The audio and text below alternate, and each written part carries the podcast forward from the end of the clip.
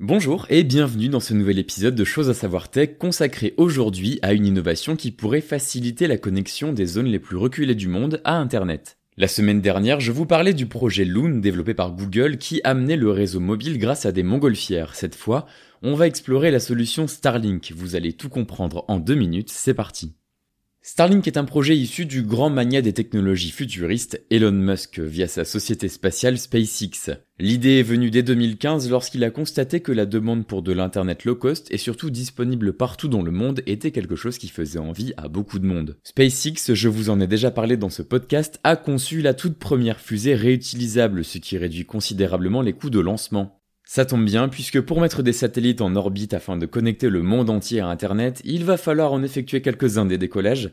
Au total, Starlink à terme, c'est plus de 30 000 objets gravitant autour de la Terre. Au moment de la sortie de cet épisode, 540 ont d'ores et déjà été lancés. Chaque fusée qui part prend à son bord environ 60 satellites qui partent en un seul bloc et qui vont se détacher progressivement afin de constituer une véritable constellation. Si Starlink est aussi connu, c'est que chaque lancement est un événement. Lors de chaque détachement, les satellites forment un collier de perles visible à l'œil nu dans le ciel étoilé. C'est un véritable spectacle extraordinaire qui se déroule pour les personnes situées sur leur trajectoire. Je vous invite grandement à aller sur YouTube si vous voulez savoir à quoi ça ressemble.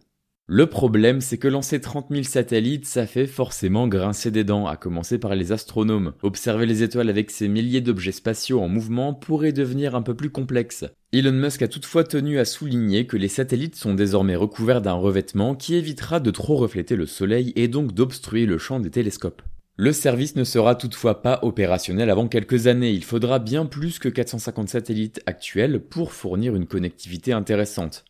Si vous m'écoutez depuis le fin fond de l'Amérique du Sud et que vous avez mis plusieurs heures à télécharger ce podcast, vous pouvez dès à présent entrer vos coordonnées géographiques sur le site starlink.com afin d'être tenu au courant de l'ouverture du réseau, parce qu'effectivement, ce seront les zones les moins couvertes du globe qui seront vraisemblablement ouvertes en priorité.